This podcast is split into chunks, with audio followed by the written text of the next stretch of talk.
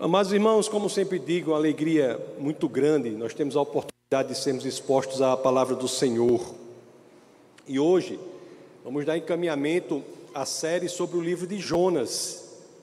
Nós vimos domingo passado o primeiro capítulo, hoje nós iremos nos debruçar sobre o finalzinho lá, o último verso do primeiro capítulo e o capítulo segundo. Vamos estudar, sermos expostos as escrituras ali no momento em que Jonas cai ao mar, é engolido pelo peixe até ser cuspido em terra firme. Então vamos para isso ler ah, o verso que está na, no primeiro capítulo de Jonas, o último verso do capítulo 1, que é o verso 17. Jonas 1, 17. As escrituras dizem assim: O Senhor fez com que um grande peixe engolisse Jonas e ele ficou dentro do peixe três dias e três noites. Antes de começar propriamente a exposição, eu já vou enfrentar uma questão que é muito levantada, né? O pessoal diz, afinal, foi um peixe ou foi uma, uma baleia? Um peixe ou foi uma baleia? Aí, só para esclarecer, nós temos que ter uma percepção, amados irmãos que a forma de classificar os seres vivos não é algo que está na própria natureza, é uma construção humana que classifica a natureza como ela já está. A construção da classificação é algo que o homem faz, não é algo que está na natureza. A natureza já não vem classificada por si mesma. Existe uma ciência que faz isso, que é a taxonomia.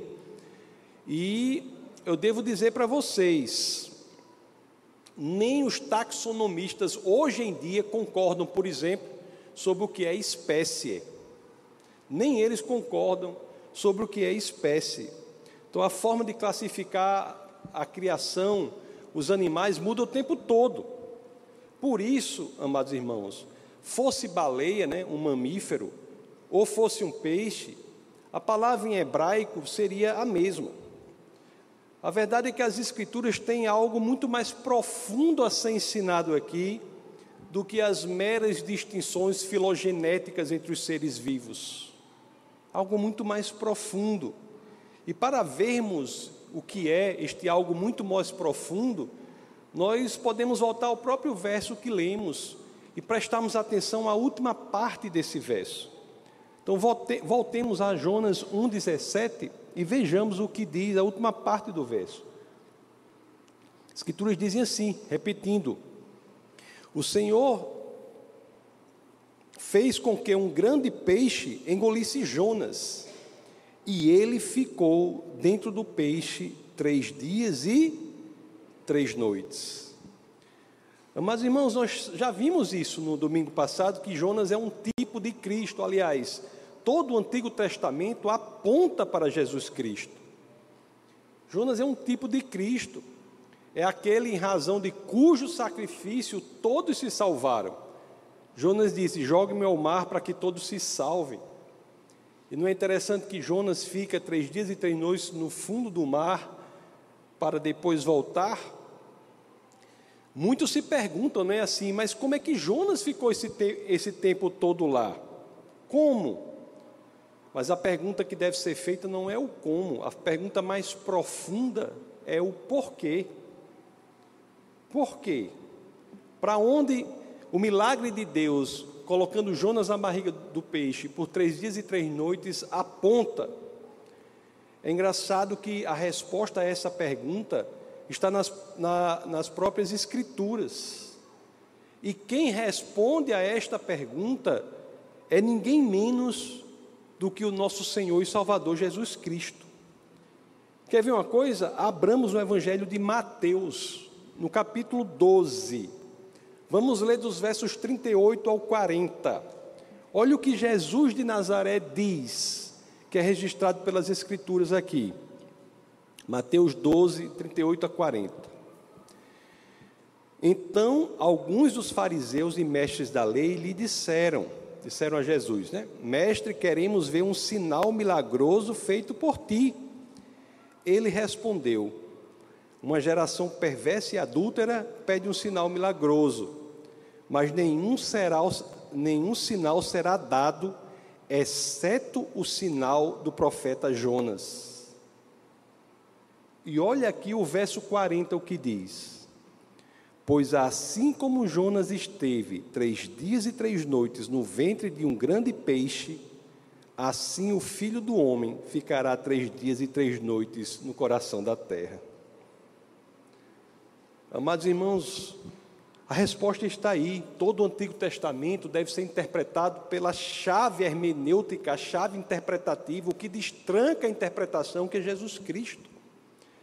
Jonas fica três dias e três noites no coração do mar para apontar para um evento futuro que ocorreu oito séculos depois de Jonas, quando Deus encarnado ficou três dias e três noites no coração da terra. É interessante que alguém se pergunta assim, muita gente pergunta isso, mas não acredito. O homem pode sobreviver na barriga de um peixe por três dias? Pelo natural, amados irmãos? É claro que não. É claro que não. Assim como naturalmente, é também impossível uma pessoa ficar três dias na sepultura e ressuscitar para nunca mais morrer. Jonas aponta para Cristo. E Cristo é aquele sobre quem nem mesmo a morte tem poder. Aquele que aponta para Cristo, sobre quem nem mesmo a morte tem poder, não poderia, pela intervenção de Deus, passar três dias na barriga de um peixe? Entendendo isso, amados irmãos, vamos agora compreender o que, que Jonas faz na barriga do peixe. Olhe, preste muita atenção ao que eu vou dizer agora. Preste muita atenção ao que eu vou dizer agora. Quase todo mundo, por alguma razão, acha que a história se deu assim. Acha que Jonas cai no mar, é jogado ao mar, e logo depois o peixe vem, né? O peixe vem imediatamente, engole Jonas. E o peixe, contra a vontade de Jonas, leva Jonas para cumprir o seu chamado. Essa é a história que normalmente o povo conta. Que Jonas foi jogado ao mar, o peixe imediatamente abocanhou Jonas, e contra a vontade de Jonas, como se Deus impusesse a sua vontade a Jonas, levou Jonas para cumprir o chamado dele. Como se Jonas não tivesse livre-arbítrio. Mas, irmãos, realmente não me parece que é isso que está nas Escrituras. E o que eu vou dizer aqui deve ser confrontado por vocês com base no que está na Bíblia. Veja o que está na Bíblia. É bem verdade, meus queridos, que quando nós lemos aqui, quando nós já lemos Jonas 1,15 e 1,17, a impressão que nós temos é que Jonas foi realmente engolido logo após ter caído no mar. Vamos ler aqui, Jonas 1,15, depois um João 17. Eu sei que é essa impressão que fica, que diz assim, ó, Jonas 1,15. Em seguida, pegaram Jonas e o lançaram ao mar enfurecido, e este se aquietou. Aí o 17 diz. O 16 fala que o pessoal louvou o Senhor, ao 17 diz: o Senhor fez com que um grande peixe engolisse Jonas e ele ficou dentro do peixe três dias e três noites. E três noites. O que acontece é quando nós vamos ler o capítulo 2, é que o entendimento fica mais claro. 2.1 diz assim: Dentro do peixe, Jonas orou ao Senhor, o seu Deus. Agora, quando nós vamos prestar atenção, amados irmãos, no conteúdo da oração de Jonas, é que vai ficando claro que Jonas, ao orar, agradece se referindo não ao tempo em que estava dentro da barriga do peixe, mas sim ao tempo em que ficou na água antes de ser engolido pelo peixe. Quando nós vemos a oração de Jonas dentro da barriga do peixe, fica claro para nós que Jonas ora não pelo tempo em que ele está na barriga do peixe, mas ora é agradecendo pelo que ocorreu no tempo em que ele estava, em que ele entre ser jogado no mar e ser engolido pelo peixe. Vamos ler e vamos ver se não é assim, viu? Vamos ver se a oração de Jonas não é ele se referindo à angústia que passou quando se afogava no mar. A oração de Jonas não se refere ao momento em que ele está salvo na barriga do peixe, não. Se refere ao momento em que ele estava se afogando no mar. No peixe, Jonas estava orando em agradecimento pelo que Deus fez por ele no mar até ser resgatado pelo peixe. Houve um tempo aqui entre a queda de Jonas no mar e o resgate pelo peixe. E é sobre o evento miraculoso que ocorre neste tempo que Jonas, na barriga do peixe, ora em agradecimento. Estão entendendo? Agora não acredite em mim imediatamente. Vamos às Escrituras. Com isso que eu falei, vamos ver agora o conteúdo da oração. Eu vou ler Jonas 2, vou reler o verso primeiro e vamos ler do segundo até o sexto. Isso é Jonas dentro do peixe fazendo essa oração. Vamos ver o conteúdo da oração de Jonas para ver se não é assim. Preste atenção. Jonas 2:1 Dentro do peixe, Jonas orou ao Senhor, o seu Deus. Aí o verso 2 diz: E disse. Aí vamos ver a oração de Jonas. Olha o que Jonas está orando. Em meu desespero, clamei ao Senhor e ele me respondeu. Do ventre da morte, gritei por socorro e ouviste o meu clamor. Presta atenção. Jogaste-me nas profundezas no coração dos mares. Correntes formavam um turbilhão ao meu redor. Todas as tuas ondas e vagas passaram sobre mim.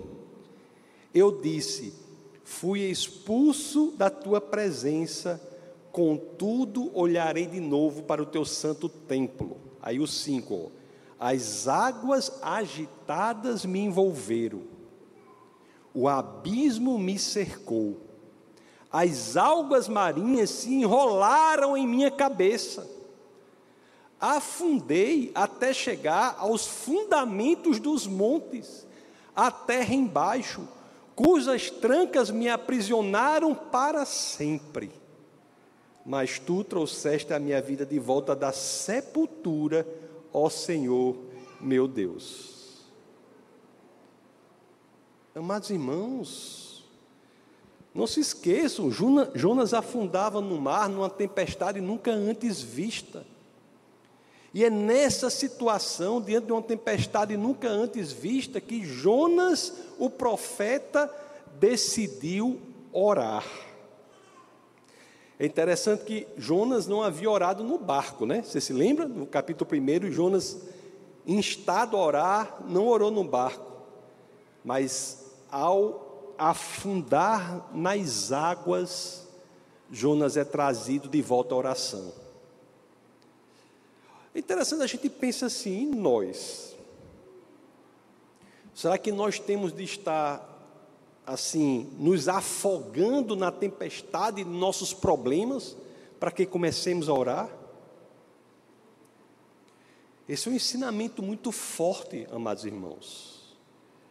Jonas esperou estar se afogando na tempestade, no mar, para começar a orar. A oração, amados irmãos, preste bem atenção no que eu vou dizer, não deve ser como o estepe, aquele pneu reserva, o estepe do carro, não.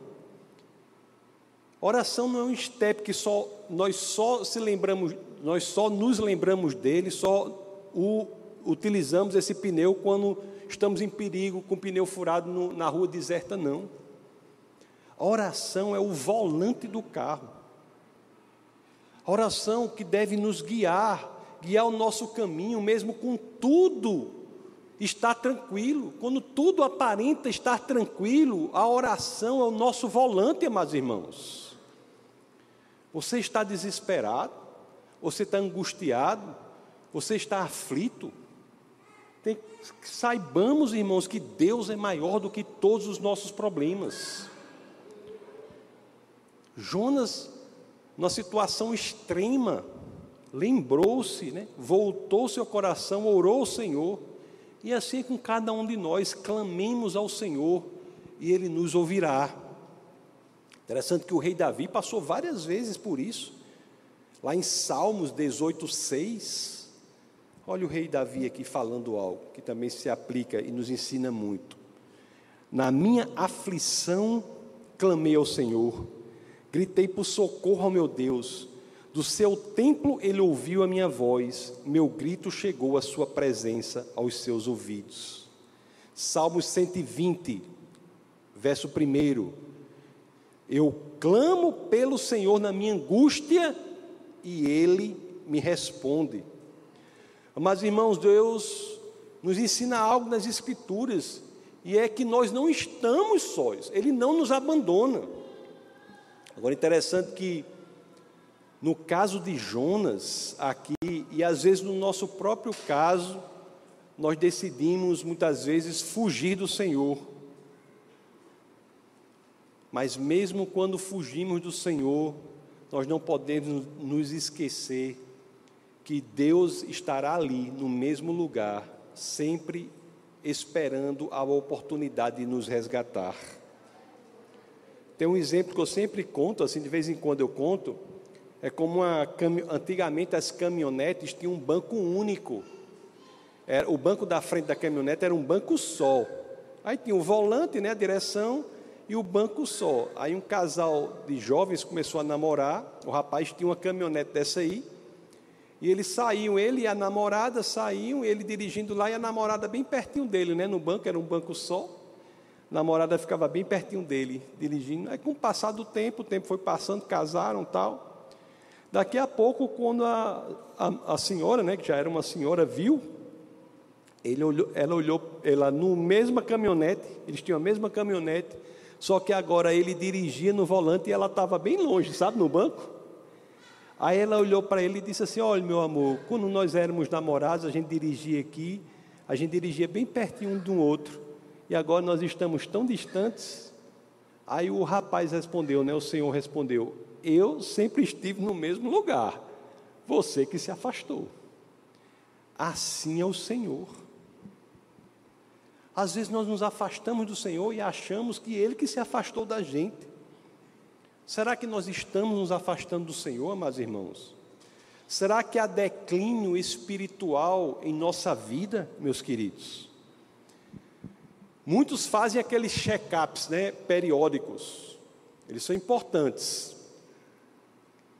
Importante assim para a saúde física, é, alimentação, como é que está a sua alimentação, como é que está a sua atividade física, como é que está a sua qualidade de sono, seu nível de estresse, como é que está? São indicadores importantes da saúde física.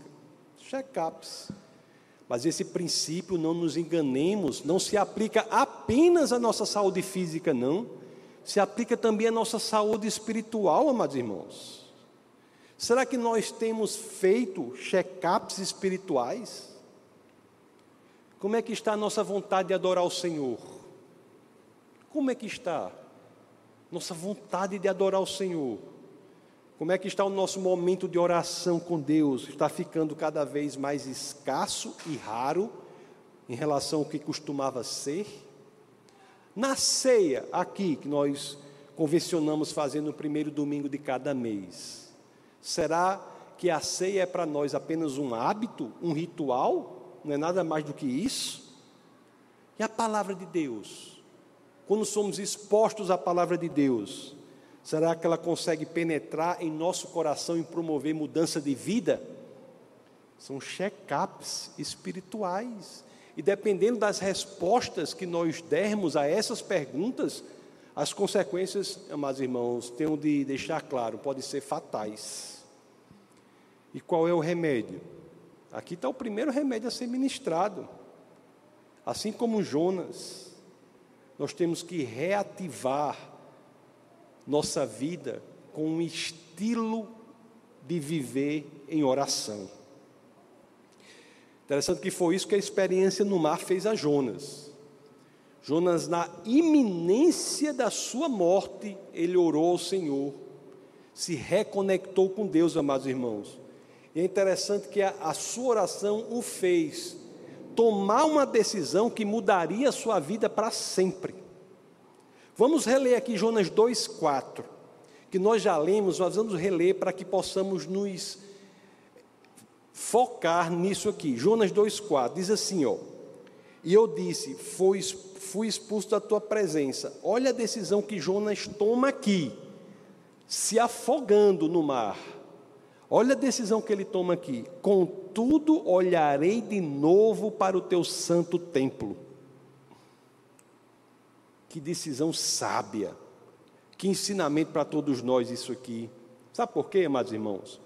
Porque é muito fácil, realmente é muito fácil, quando estamos diante das grandes dificuldades, é muito fácil nós querermos, em vez de nos voltarmos em oração ao Senhor e mudarmos a nossa decisão, o nosso comportamento, nos conectarmos a Deus e alinharmos o nosso comportamento, é muito fácil, sabe o quê? nós deixarmos crescer em nós um sentimento de ressentimento com Deus. É muito fácil nós deixarmos crescer em nós um sentimento de ficarmos reclamando de Deus, dos outros, reclamando de tudo no mundo, quando as coisas estão dando errado, a culpa é do mundo todo, menos sua. Tão fácil ir por esse caminho destrutivo de botar a culpa em todos, em tudo. Tudo que está fora é culpado. Deus é culpado, menos a própria pessoa que tem que se decidir voltar aos caminhos do Senhor para que as coisas estejam corretas. Uma coisa nós temos que aprender de uma vez por todas. Reclamar do Senhor quando tudo está dando errado só piorará as coisas. Se nós estamos passando por dificuldades, e dificuldades existem, irmãos. O caminho mais sábio é o que Jonas fez: buscar refúgio no Senhor. Mas, irmão, você sabe qual é a diferença entre esperança e otimismo? Otimismo está vinculado às circunstâncias. Otimismo é sorrir para o futuro por causa do que está acontecendo, das circunstâncias. Isso, esperança não. Esperança é sorrir para o futuro apesar das circunstâncias. A esperança não é construída sobre o alicerce das circunstâncias, não. A esperança não depende das circunstâncias, não. O otimismo depende das circunstâncias, a esperança não. Você viu aqui, Jonas estava com com algas emaranhadas em sua cabeça, estava morrendo, estava no fundo do mar, perdendo fôlego. Olhe que circunstâncias horríveis Jonas estavam ao redor de Jonas. E ali, apesar de tudo isso, Jonas encontrou esperança no Senhor e disse: Olharei de novo para o teu santo templo. Havia algo nas circunstâncias de Jonas que garantisse ou indicasse que ele tomasse essa decisão de olhar de novo para o templo do Senhor, olhar de novo para o Senhor, quando estava no fundo do mar, nas correntezas, morrendo. Nunca construa um edifício em cima das circunstâncias. Não. O edifício da esperança tem um só fundamento: é o Senhor. É por isso, aliás, que, que é possível nós encontrarmos a esperança em meio ao que o mundo chama de desespero. Porque o mundo foca no problema, meus irmãos. Nós não somos chamados a focar no problema, nós somos chamados a focar na solução que é o Senhor. Lá na carta aos Filipenses, no capítulo 4, no verso 7, é o resumo disso que eu estou dizendo.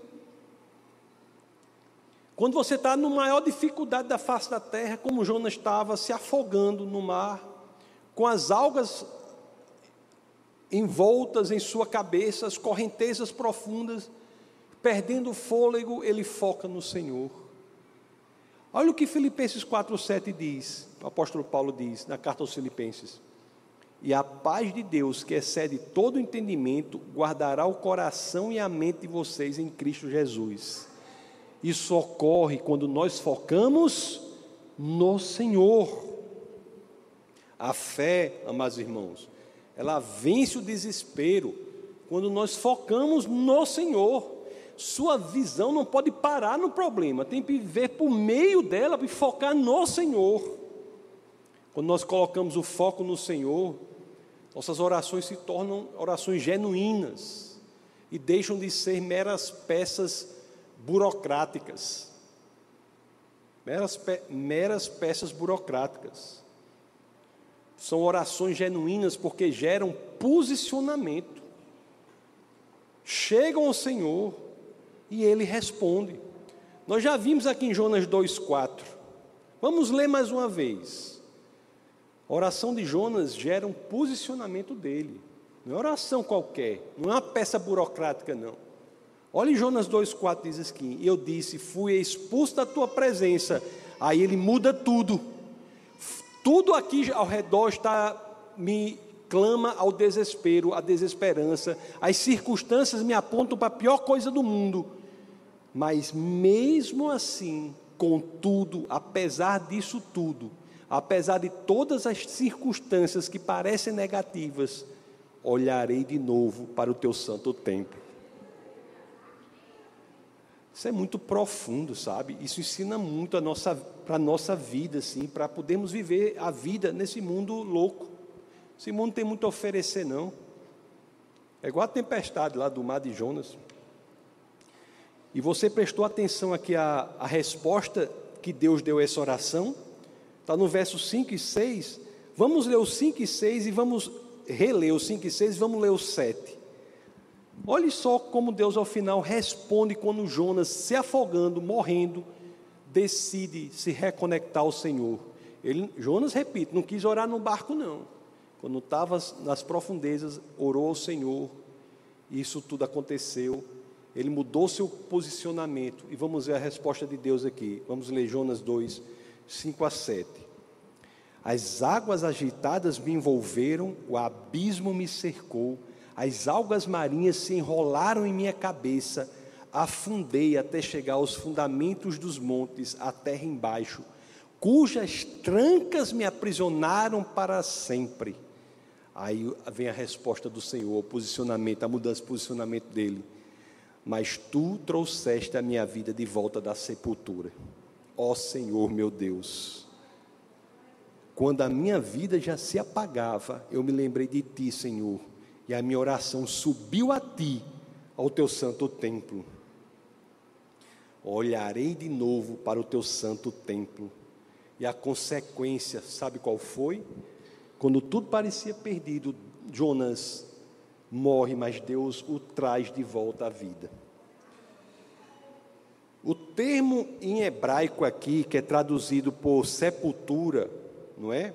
É chachat, que quer dizer, é, em uma de suas acepções, quer, aqui é traduzido por sepultura, mas em uma de suas acepções é traduzido por cova, se referindo a inferno. Jonas foi resgatado do inferno porque antes de morrer se reconectou ao Senhor. Jonas morreu, da ida ao inferno se reconectou. Mas Jonas, enquanto estava ainda vivo, orou e se posicionou, por isso foi ressuscitado. Mas irmãos, tem, tem uma antecipação mais maravilhosa de Cristo do que essa? É o que Cristo passou, ou viria passar oito séculos depois. E que ensinamento maravilhoso para nós, né? Nós sabemos que o resgate vai chegar em nossa vida, amados irmãos. Deus age sempre, amados irmãos. Nós não podemos abrir mão do Senhor, nem quando a situação está horrível, quando, como eu digo assim, quando o sangue pode dar na canela. Nós não devemos nos voltar contra o Senhor. Ele é a nossa esperança, Ele é a solução como nós devemos amá-lo sem obedecê-lo. Como? João 14, 23, Escrituras fazem essa conexão.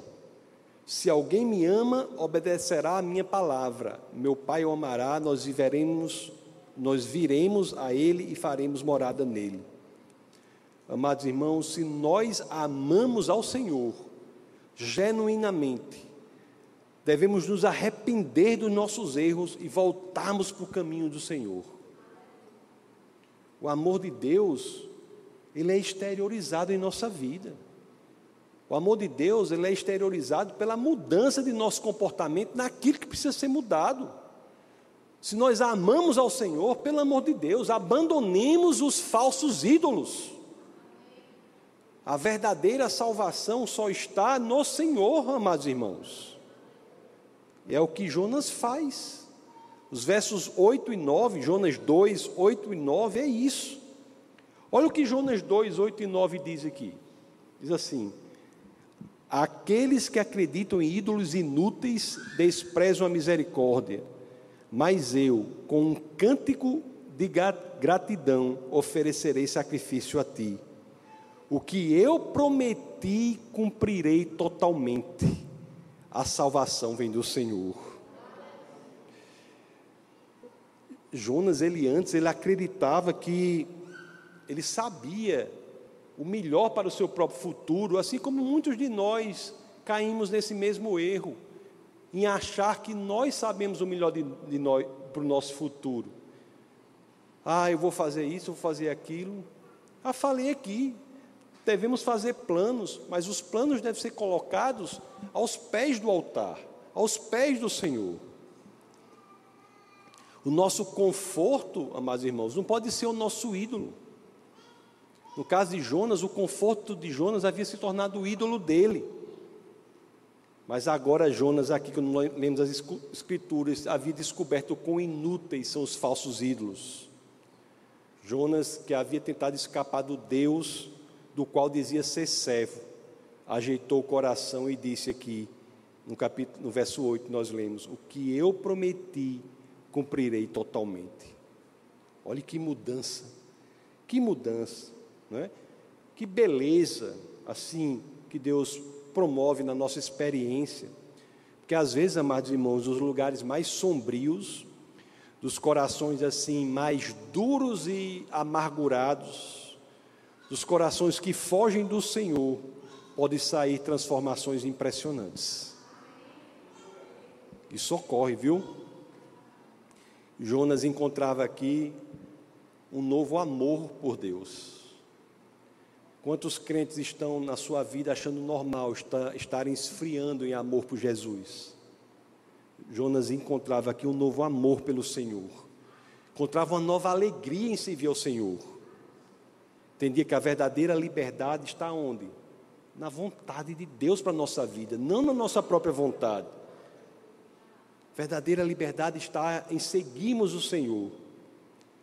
Ele decidiu seguir o Senhor. Por isso você nunca mais diga, por favor, se é que você entendeu nas Escrituras isso, que por meio do peixe Deus forçou Jonas contra a vontade dele a cumprir o seu chamado, de maneira nenhuma. Foi Jonas que havia orado e na oração decidido obedecer ao Senhor. Que seja assim com cada um aqui, viu, irmãos? Que nos, que nos escutam também pelos meios digitais aí. A oração é um presente que Deus nos dá, sabe? Para que possamos usufruir dos benefícios.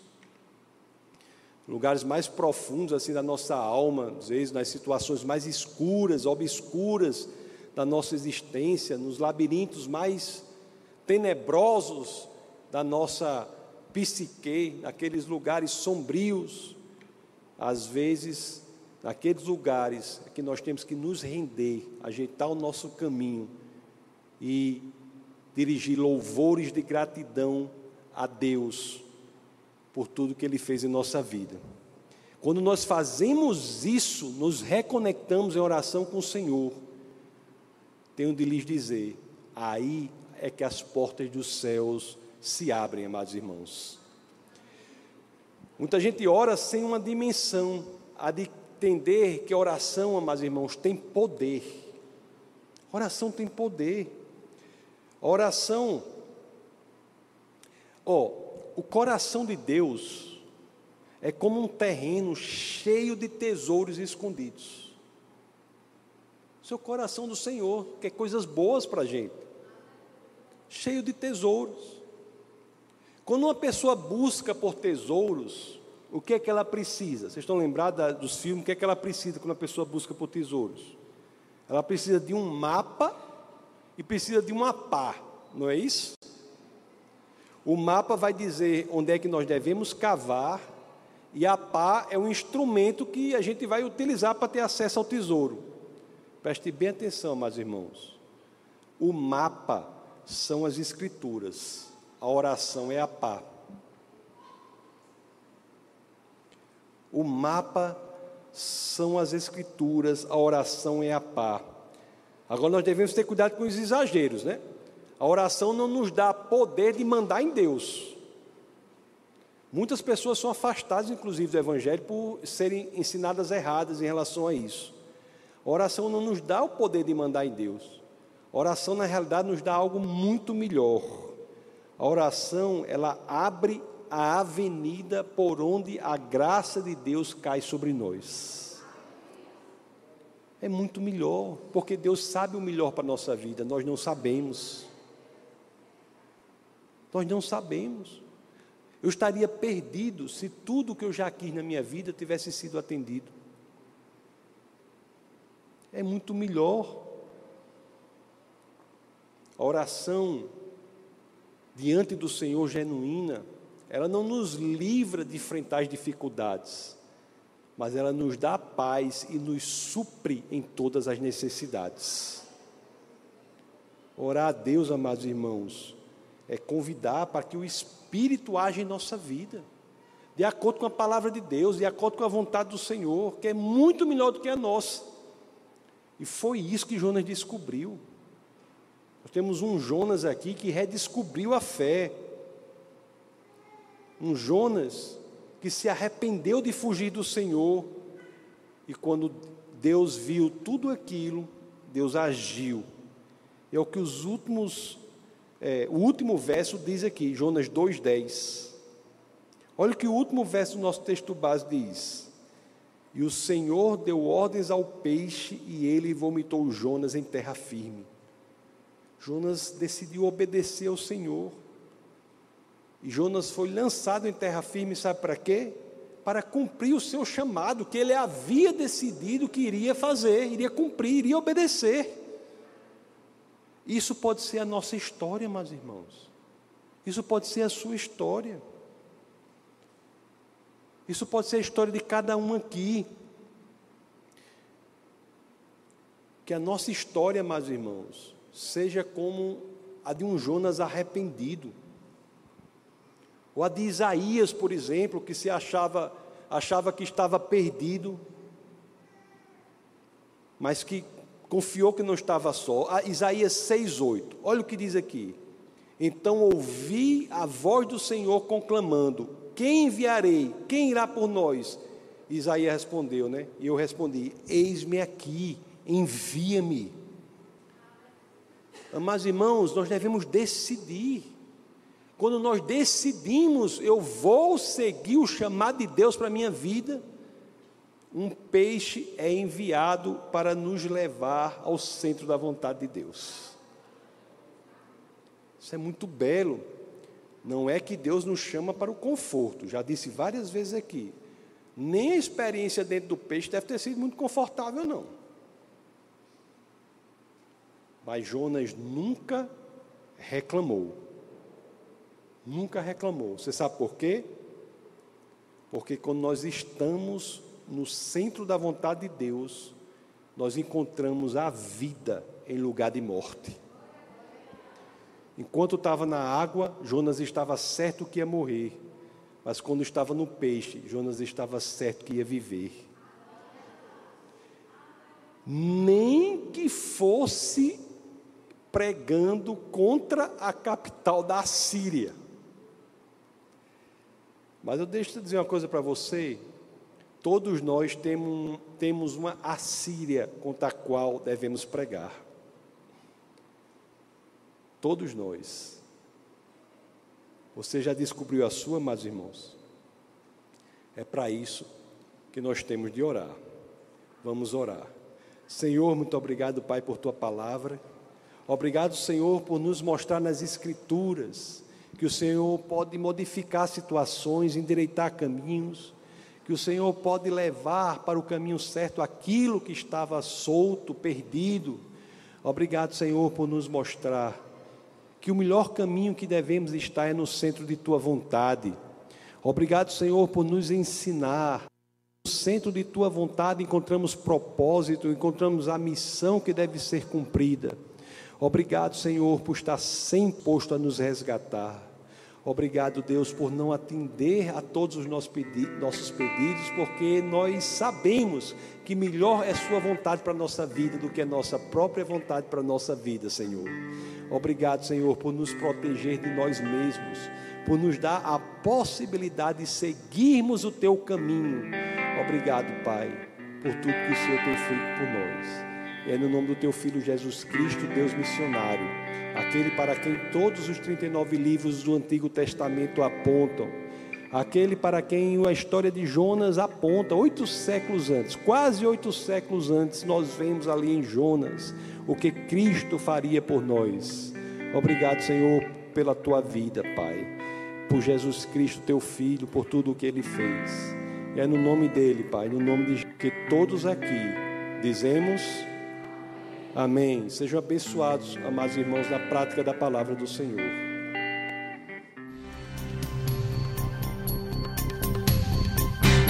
Essa foi uma produção do Ministério Internacional Defesa da Fé, um ministério comprometido em amar as pessoas, abraçar a verdade e glorificar a Deus.